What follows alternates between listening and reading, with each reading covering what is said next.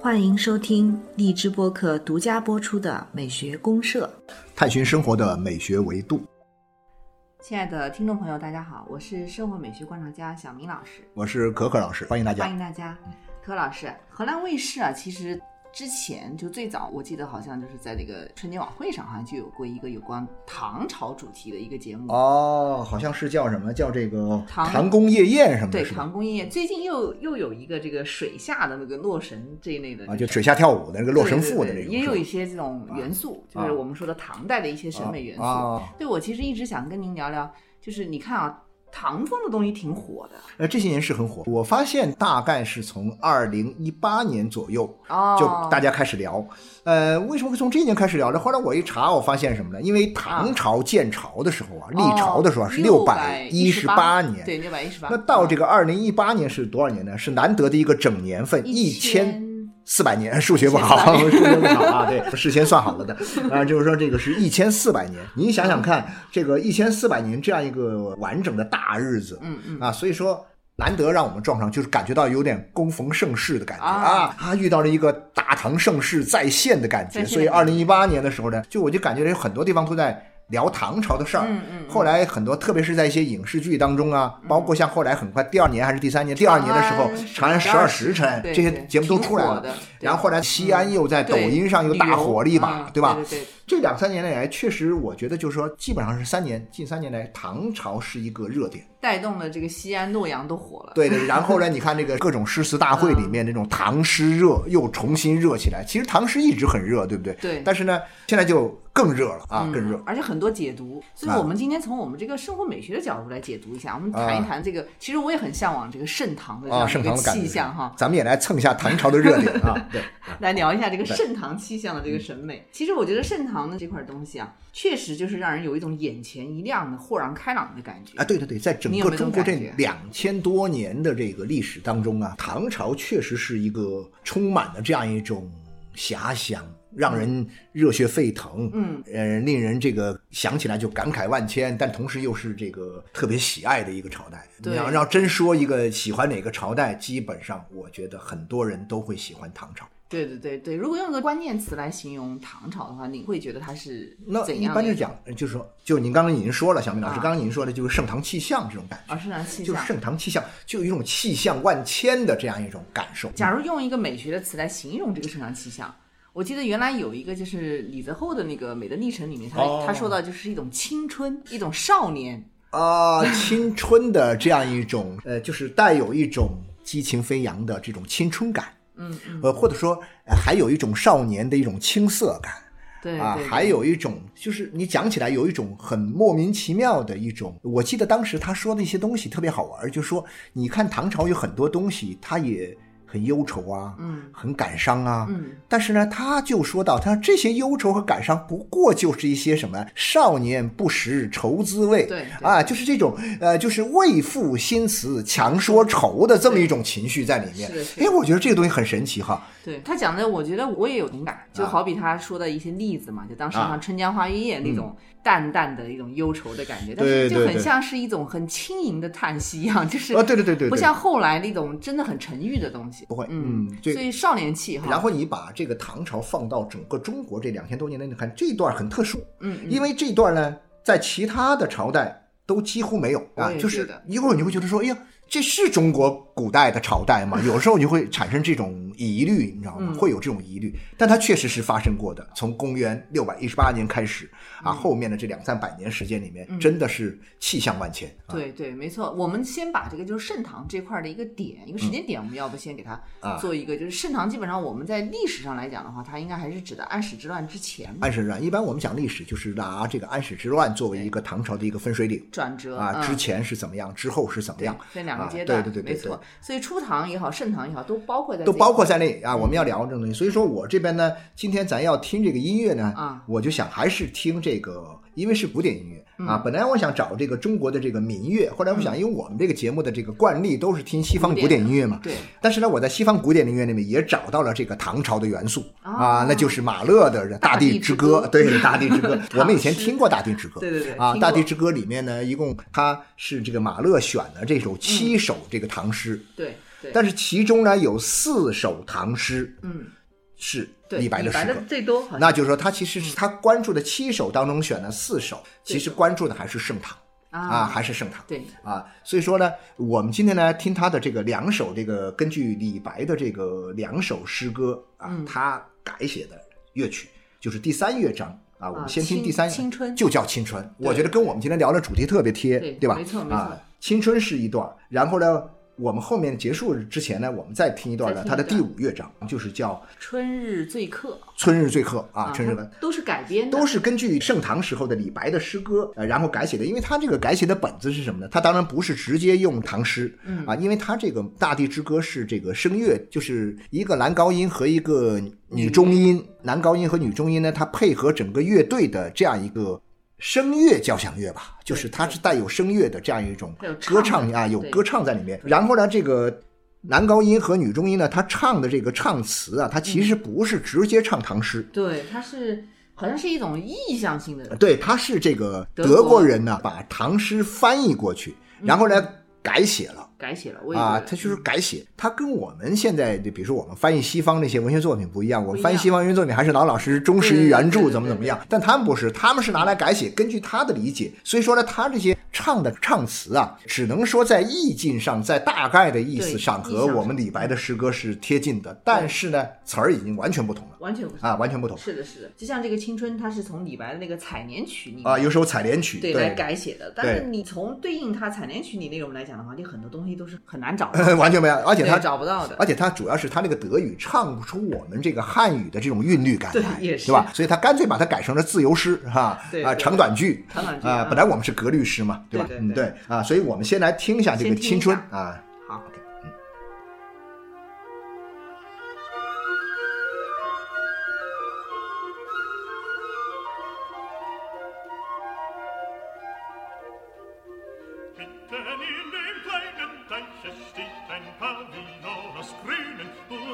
Tigers, and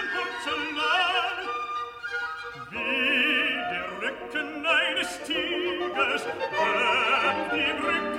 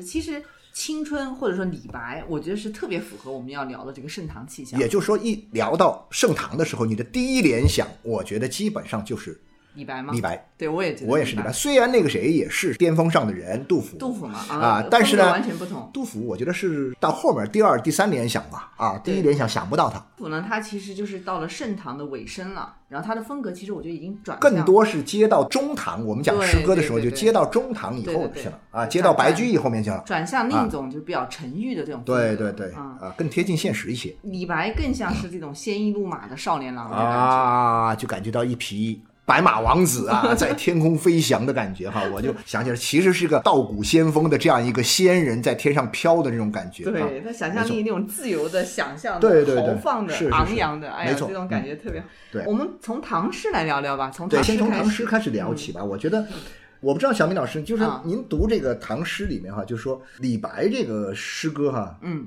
比较能够打动你的东西是什么？我觉得就是一种想象的东西，想象的东西啊，特别浪漫。啊，很浪漫的感觉，哎，有特别浪漫主义。但是我可能从我的角度来说呢，可能有一点点的偏差哈，就是说，我作为一个男性，我想的更多东西，其实我觉得说这个李白呀，有一个这个很有意思的，他的诗歌里面有一个很重要的一个意象，就是酒。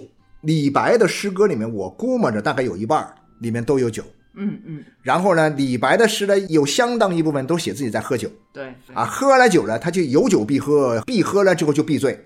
啊，一醉就写诗，对，一写诗就飞起来了，是啊，就喝高了，就感觉到，就一喝高人就飘了，甚至于说他可能喝了酒以后，这个感觉啊就来了，就来了，对对，就要就要您说的啊，您说的这种联想啊，就极富有想象力的这种东西了，可能在我们的日常的状态里面，它就出现不了，嗯，没错，啊，被我们的很多的日常经验呐，或者说甚至是一些。观念呐，纲常礼教的东西束缚了之后呢？理性思想啊，理性的东西的一种束缚啊，那种是偏执的一种理性哈，它束缚的我们很多东西出不来。它通过这个酒啊冲一冲，冲了之后呢，人开始陷入到这样一种很这个神采飞扬的这种状态啊，啊，人的这种思绪飘飞的状态之后呢，哇，他的想象力就完全是脑洞大开，脑洞大开啊！我们看他那种诗歌，简直无法想象，说中国的一个唐朝的一个诗人，他能写出这么。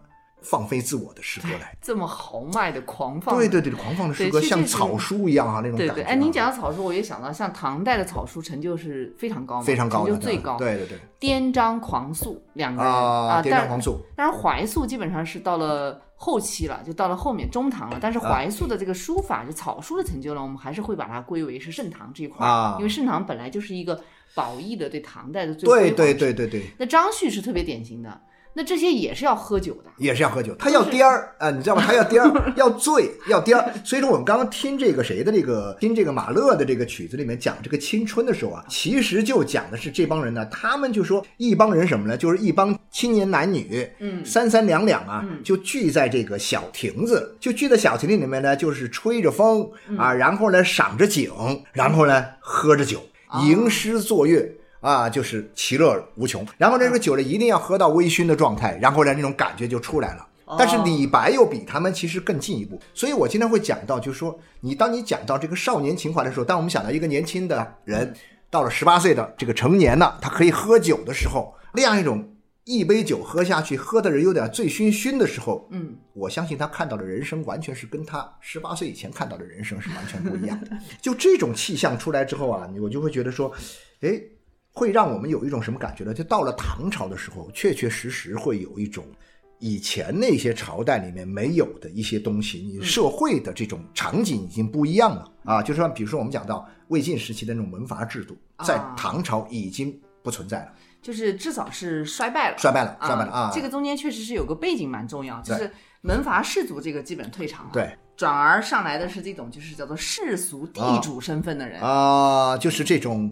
要搞科举了，对他唐代开始就是科举制度越来越完善嘛，对对对。对，然后这个这个里面就出来了很多人，他并不是像这种像这个王谢世家这样啊，就是传承下来的这种，对，他不是靠自己的奋斗，至少是靠自己学习吧，对对对，头悬梁锥刺股那种好好学，非身份的这样的一种叫做世俗的地主，对对，其实就是庶族。啊，就是戍卒，透过你的这样一种啊，戍卒，透过你的这样一种努力，甚至可以讲是个人的奋斗吧。啊，你能够慢慢的进入这个社会，进入体制，进入这个社会的这样一种核心。嗯，然后呢，在这里面去发挥你的作用。对对，再加上科举制度之后呢，就是他们会形成一个像知识分子这样的一种，就就有一个知识分子的这样一个群体，对，就开始这样一个群体。所以我觉得唐代它这个就相当于说这个群体刚刚出现，并且开始走向社会上最重要的这种政治经济舞台啊。所以这样的一股子少年气，那就有点这一个人少年长大了，开始走向社会了，对，然后呢，开始在社会的舞台上走到了舞台的中央了，开始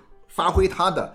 这种伟大的这种创造性的作用了，对对，好像拥抱一个全新的世界。那么在这个意义上看呢，那就毫无疑问，就是说唐朝给人的感觉就确确实实一帮人从初唐开始，嗯啊，然后一直到这个盛唐啊，这样呃一百多年的时间里面，嗯，人们就开始什么呢？一个社会就开始欣欣向荣，对，蒸蒸日上。啊，蓬蓬勃勃的感觉就出来了，这样一种生机就出来了，生机勃勃啊，对。所以这个里面其实我觉得有一点特别难能可贵呢，是它有一种这个不畏惧的自信心，你有没有这种感觉？有有有，对吧？你包括李白那个诗，他也敢这么写，哇，那个写的好狂妄的感觉。但是我觉得有意思在哪里呢？就是说，你看盛唐哈，其实又不光只有像李白这种诗歌，对不对？啊，也是。啊，就是他有好多种的诗歌，很多种不同的写法啊，不同的人的不同的，其实归根到底就是在这样一个时代里面，有不同人的一种生活方式，嗯，然后呢，大家追求不同的审美理想，嗯。啊，然后呢，用不同的这个套路写出了不同的诗歌，因为你都挺喜欢，所以我就想，你比如说，我们会有那种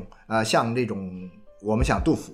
嗯，那种比较现实主义风格的啊，按照文学上的术语说，它比较现实主义的风格，或者说像这个李白这种比较浪漫主义的风格。对，那么又会有什么呢？又会有这种所谓的这个像啊那些岑参那些边塞诗歌，然后呢又会有那种什么孟浩然他们那些田园诗歌，田园啊，然后又会有这种王维那种很禅意盎然的诗歌。对，禅宗当时啊，对对对，开始出来。然后呢，那个朝代本身又很奇怪，那个朝代呢，你很难说它有某一个，比如说像汉朝。董仲舒他们把儒家思想定于一尊，嗯嗯嗯，但是这个好像唐朝并没有说是把儒家思想定为一尊，对，这也是他一个。然后呢，他可能说是李家的天下，他觉得自己是老子的后人啊，我继承了这个老子的这种道家的思想。但是呢，佛教思想和这个就是儒家思想，在这个朝代里面同样的是很盛行，是的，就多种思想形成了一种啊相对比较多元的一种状态，开放。包容，对对对对，包括像当时有很多从西域传来的，就包括那然后还有更大层面的，就是对外的这样一种开放和包容在里面。对，没错，那种这种就是往返啊，中西文化，包括当时南北的这种交融，在整个唐代都非常明显。那也就是说，其实唐朝这么发达啊，这么开放，在文化上呈现出这么辉煌的气象啊，呃，很大程度上创造这种气象的这种条件，在其他的朝代基本上都不具备。嗯，某种意义上，或者说。在思想基础上不同 啊，就像您刚才讲，他思想基础上的包容性很强。但是其他的朝代很多时候呢，就是我觉得它还是可能出于各种需要吧。嗯，它相对来讲，我们说儒家的这种东西，它始终都还是啊，都还是贯穿始终的东西。对，作为一个主流的。但是包括到后来嘛，包括到中唐之后，其实都慢慢的你会觉得他的思想更多的就开始倾向于这种含蓄的呀、保守的呀。嗯，那么这个东西除了在诗歌里面，应该在。小明老师，您是研究这个艺术史的，您比如说像书法呀，像绘画里面，应该也体现的很充分吧，对吧？对对，书法刚才我们不是说有个草书吗？对对对。但实际上唐代的楷书，楷书也很好，特别有名。所以你发现很有意思哈，就是它不单纯只是楷书，或者不单纯只是草书，它既有楷书又有草书，而且这两个东西是完全完全不一样的东西。就说一个朝代能够容纳这样两种截然不同的东西，而且都很受欢迎，都很有位置，都很有地位，很高。对呀。对，所以就是确实是蛮有意思。你看那个颜真卿的那个楷书，对啊，啊，人家这些楷书，你有没有发现，就是你去写颜楷的时候，哈，你感觉他的楷书其实还是蛮难临摹的，因为他特别的那种雄豪啊，就是，但是你看上去好像很简单样的，很粗很大嘛，啊，对对对，肥肥的那种，对吧？很有劲儿啊，很饱满，很很苍劲啊。对，然后他那个字就很难写，但是呢，他又是纳入到一个规范里面去的。就他有自己的颜体的风格，嗯，但是呢，他又其实是在整个一个法度森严的楷书的规范体系里面。啊，他能够在就是戴着镣铐，我们通常说戴着镣铐 跳舞的跳的特别漂亮。他也不是我要甩掉这个镣铐，对不对？啊，我戴着镣铐，我能跳这么好看的舞蹈。对，所以很多人认为颜体是特别有唐代楷书的这种风范。虽然唐代楷书成就不止他一个，对，我们这流体啊，啊，对对对对对对对对吧？但是颜体，很多人认为是特有这种唐代的这样的一种。又壮阔啊，又雄伟啊，这样的一种风格啊，但是又又法度森严，其他的朝代里面就出不来这种。对，像它就不太一样。然后包括像又是草书又是楷书，那绘画里面就五代当风的这种啊，啊，也是偏就是很飘逸的感觉啊，就是这种动感的东西、飘逸的东西、遒劲的笔触啊、夸张的想象。对对对，这个别的朝代也是。对啊，那我就会觉得说，确确实实像唐代，就我们在讲的这种气象的时候，如果说我们不是仅仅停留在说。看一个他的终极的这个目标上取得了什么什么辉煌成就，我们去看他们内在构成的话，我就发现，其实这里面很多东西都是它是一个彼此矛盾冲突的两个方面，其实能够形成一个和谐统一的一个整体，融合在一起，融合在一起会有这种感觉哈。是的，一方面来讲呢，它可能内部还是有一个相对就是说理性精神在里面，嗯嗯嗯，对吧？但是外在，但他的理性又没有束缚人的感性吗？啊，对，它外在又又很放飞我！对对对对对，你像那个刚才我们说那个五代当风这样的线条，其实唐代的那个敦煌飞天里面啊，也是大量的用到的，所以那个宗教壁画成就是特别高的。哎呀，我觉得是是是，唐朝我我自己就总总觉得说，哎呀，唐朝这个朝代呢很有意思在哪里呢？就说你包括像还有就是说这个，他一方面很讲规矩，嗯，但另一方面呢又很自由。他比较自由，就是两个。哎呀，规矩和自由在这个朝代居然能够体现的结合的这么好。你包括你，比如说它的建筑，它的建筑也是啊，它的建筑简直是规整的一塌糊涂，很严。但是你就会发现，它相当的给你一种自由奔放的感觉，就很奇怪。我我这种感觉，我在其他的这个朝代的一些呃物件当中，或者说它的一些建筑啊，这个当中啊，营造当中看不出来。对它那个屋顶，我是很喜欢，就是非常有气势。啊，对，因为你说的这个气势，我觉得很重要，就是说文化自信嘛，是吧？啊，是不是有文化自信？我也觉得他特别自信，所以他很多东西都给人感觉有力量、气势。对，而且就是说有规矩，但他又不会拘泥于某些规矩的束缚，他不会受这个限制，就说。咱们干事儿往往是这样想的，就是说，哎，咱们要立规矩，但立了规矩之后呢，我在这个规矩里，我一定把这事儿干得很漂亮。我觉得这是唐朝人干的事儿啊，往往有这种感觉。没错，其实柯老师我自己的一个感觉哈，我觉得盛唐气象之所以能变这样的一种，就是让人觉得昂扬奔放的这种少年气，其实是跟知识分子他刚刚我们刚才说走到这种历史的舞台，走到中间了啊，走到一个这么核心的位置，他其实一开始的时候他也是有理想的。有人文精神的抱负的，对对对，我就讲的是人文人文精神，我就觉得很有意思，因为我们通常讲人文精神的时候呢，一般是讲西方，讲欧洲。讲文艺复兴以后，然后文艺复兴对古希腊的这种传统的人文主义精神的一种弘扬和光大。但是呢，其实你要真讲中国的这些文化里面，我们历史文化的这样一个漫长的这个发展脉络里面，哪个朝代它的人文主义的这样一种精神体现的最充分的话，可能还是唐朝，应该还是盛唐时候这种感觉。对，他把人的这种精神的这样一种伟大的创造性、自由对自由的向往和这种脚踏实地的。这样一种理性精神，理性精神，嗯，结合的特别好，结合的特别好，而且发挥的无以这个附加的。对对对，我我觉得您这个讲的很好，真的，我也有这种感觉。我觉得盛唐这块的感觉，就真的是挺像西方的这种，就文艺复兴时期的那种那你想，那我们就早了，我们这个 呃七世纪到九世纪哈，七八九这这两三百年时间里面，西方的人文主义，当然他那个更早的人文主义有哈，在那个在希腊那个时候，公元前那个四五世纪啊，但是呢。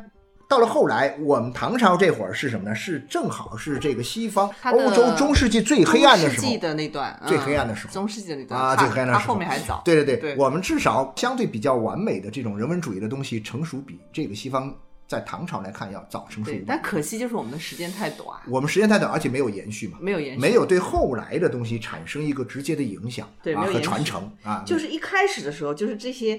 就是世俗地主的这样的一些知识分子，他们还是有理想、有抱负、有人文追求。嗯嗯。所以在这个刚刚盛唐、这个社会比较稳定、经济发达的时期里面，他就一下子把这些东西蓬勃的表现出来。对，我就会想哈，就这孩子哈，哎呀，一长到这个时候啊，就突然好像某一个时候呢，突然没人管他了，然后他自己会管自己的事儿了，而且他又。各种又有天才气，又有这种这个叫什么这这样一种无畏的精神，对对对对，无畏的像少年的这种无畏的，就是那种啊鲜衣怒马少年郎的那种感觉就出来了，对对对对。啊，那这种东西呢，其实很快就没了。中唐开始就安史之乱之后，不是就经济衰败啊，对经济衰败，然后到了政治问题啊，就出来出来很多你就发现他就释放不了了，就往内心里面沉呐、沉呐、都往里面收了，对。很可惜就没了。对，所以后来这个文人的他的发展啊，其实我看过，好像也是在《美的历程》那本书里面，他嗯他有分析过。他这后面有一种说法，我觉得挺有意思，就是文人后来就开始走向一种儒道互补了嘛，就是实际上内心分裂，一方面你入世是啊，完全按照入世对对对，按儒家思想儒家思想，对，然后另外一方面呢，你就出世，出世就内心，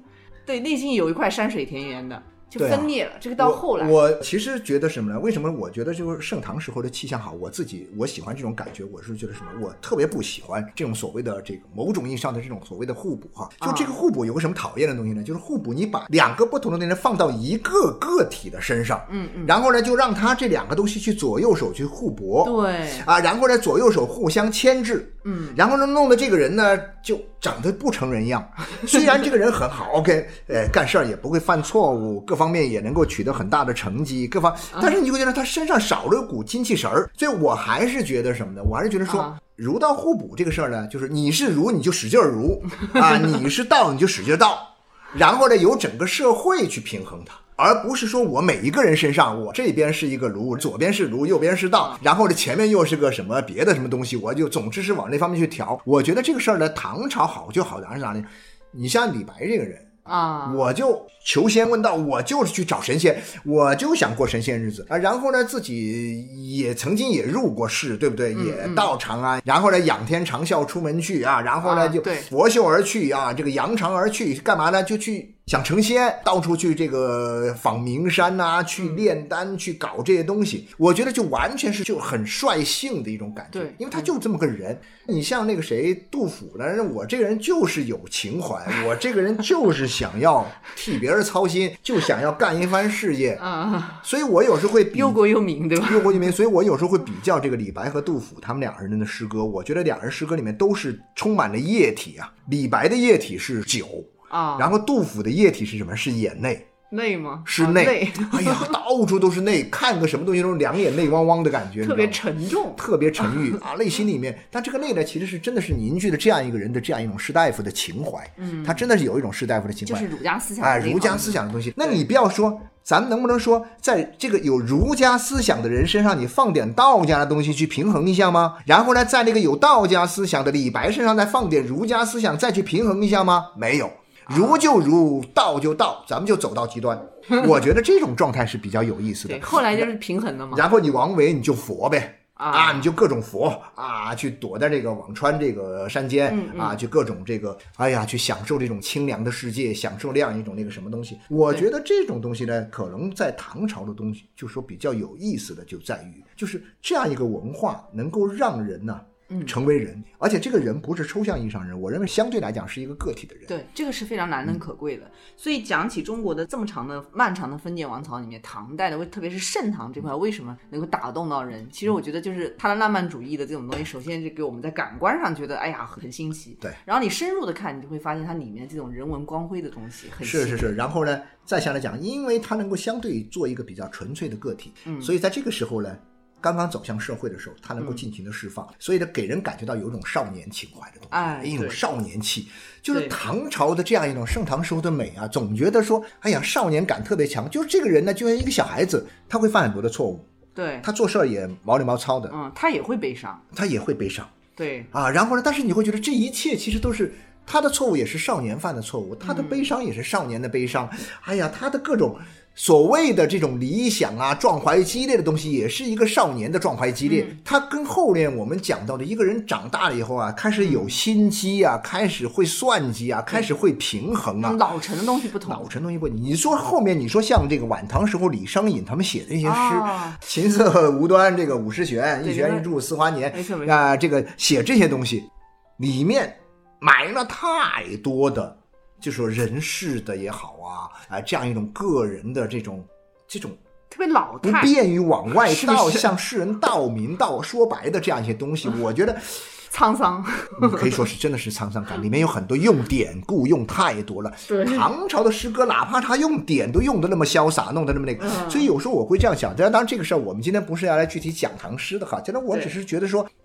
就这个时代呢，他就做人做事啊都比较纯粹，相对来讲，而且这个纯粹一定是基于个体一个个体的纯粹感啊，所以呢，铸造了他少年的这样一种这个英气啊，英豪之气啊，很有这种感觉。对，所以这点呢，我们可以。比如说，我们梳理一下唐代的这种美学来讲，少年气，刚才我们说的这种青春少年，青春少年的感觉，这个感觉是确实是让人感觉很昂扬、很清新。嗯，然后还有就比如说他的浪漫主义这种东西，像说草书啊，这个吴代当风啊，包括像当时流行的一些舞蹈。对。啊，那个舞蹈都是基本上，它很多是从异域元素，就少数民族啊，就是衣裳羽衣舞那种东西哈，对，或者就是胡人胡人来的，对，哎，我看之前旋转的那个，对对对，胡旋舞啊，对对对对对对，对，那也就是各种炫，通过他的那个服装，然后带来一种飘动的感觉。唐代的那个服装，像我们看那个《长安十二时辰》里面，不是在服装上很考究，它它有一一套很时尚的那种穿扮，男的女的都有，嗯，它这些时尚的元素其实很多都是。异域风情的融合，嗯嗯嗯，就是它很开放嘛，对，什么都能拿来用。那这些东西其实我们也是都是它浪漫主义的表现，对吧？那那除了这个，其实唐代少年气、浪漫主义，它其实还有一个我觉得重世俗的东西，哎，你也觉得？我觉得是是特别明显，就是活色生香的那种感觉。对对对，也就是说，哎呀，怎么说呢？就是红红火火的日子，就是你发现。那是一个相对是一个正常的状态，就是人的一种人的情感的自然流露，人的生活里面的那种自然的情趣，嗯啊，这些东西呢都是很健康、很淳朴的这种感觉。所以你看，为什么我读那种像孟浩然他们的这种这个田园诗啊，啊，山水田园的这些东西的时候，你就会觉得，哎呀，好家伙，这个村里那种啊，那种农村里的那种那种泥土味道啊，啊，扑面而来。你别小看这种东西，有的时候啊。我就说哈，一个朝代能够让这个朝代里生活的人能够，嗯，关注到日常的柴米油盐，并且去享受这种日常生活里面的柴米油盐，我认为是这个朝代相当厉害的地方。对，也是他们相当自信的，相当自啊，对对对，您说太对了，就是他有一种自信啊，有一种自信。您讲这个，我就想到那个唐代那个敦煌壁画里面啊，他很喜欢画一种就是净土变嘛，人们想象的一种极乐世界。嗯，那个净土变的样子，基本上都是在当时的一个现实生活里的场景，所以对现实的想象。然后你对对对，然后呢，你看哈，就是说这些那个时代的，比如说一些菩萨呀啊，一些这个就是一些佛陀啊这些啊。他们那个表情啊、妆容啊，特别世俗化。你比如说，这个就跟隔壁的这个阿姨一样啊，就跟那个呃。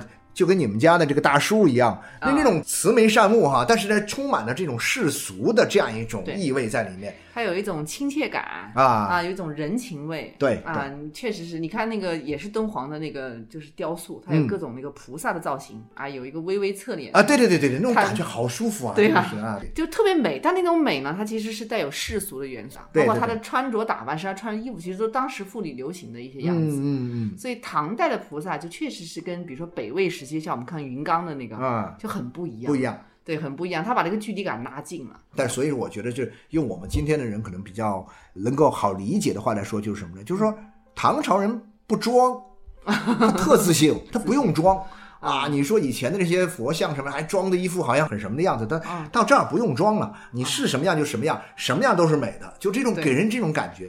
没错，没错，他就是有一种就是享受当下，并且好像对当下的很幸福感的对啊，但是对对对，但他这个东西又不俗啊。但他又不俗啊，我觉得很高级啊，带有想象力。对啊，所以说，就说我觉得，所以唐朝这个，尤其是盛唐这个时候的东西，给人的感觉是什么？就是说，哎，你总能觉得说，它不会那么单一，嗯，啊，不会那么刻板，嗯，啊，不会是仅仅是某一种样子，嗯嗯，它一定是，你就好像说我刚刚不是讲到，就是说这种世俗的东西，它世俗，但它绝对不会很俗气。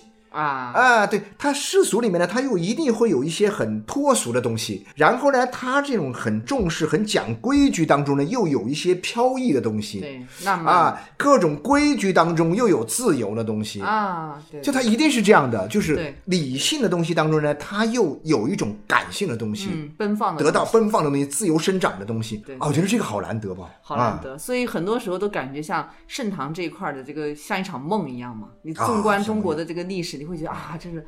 梦回唐朝。如果说这个历史上从历史的角度来看中国梦，我觉得我就愿意做这个盛唐梦，盛唐的梦啊，盛唐梦对。所以以前有个说法叫什么？叫梦回唐朝，对呀什么啊，就是梦回唐朝。一首歌。啊，对对对，以前那个就是那个唐朝那个嗯摇滚啊，摇滚乐队嗯。他们唱的歌叫《梦回唐朝》。可能我们这个喝醉了能够梦回。啊，好像是啊，对。你把自己弄得微微醺哈，但是别把自己搞得太难受了啊，然后呢嗯。就放飞自我啊。最后把这个微醺的这个春日醉客啊，春日醉客，我们来看看这个，对，看看这个在马勒的这个《大地之歌》当中啊，这个第五首啊，就是第五乐章啊，叫《春日醉客》，他用的是这个李白的这个诗歌，叫《春日醉起言志》，嗯。就是处世若大梦。嗯胡为劳其生？哎呀，好潇洒的感觉啊！就人生就是一场大梦，然后呢，不要去为了那些啊过于的这个劳神哈、去去想那事儿。那干嘛呢？人生最重要的是干嘛呢？喝大酒、啊，喝酒对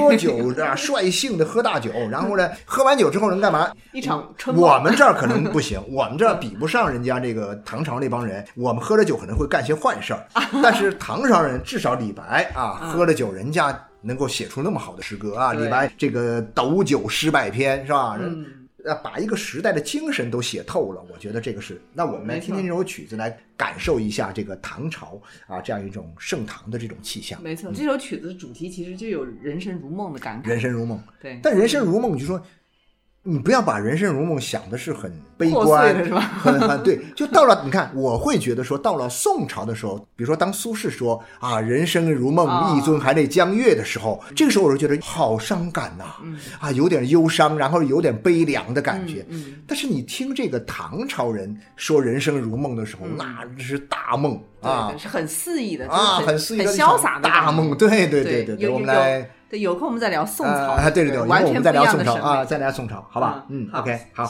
那就先听听这个啊，不，马勒这个旋律当中啊，结束我们今天关于盛唐的这样一种缅怀啊。嗯，好，谢谢大家。好，谢谢大家。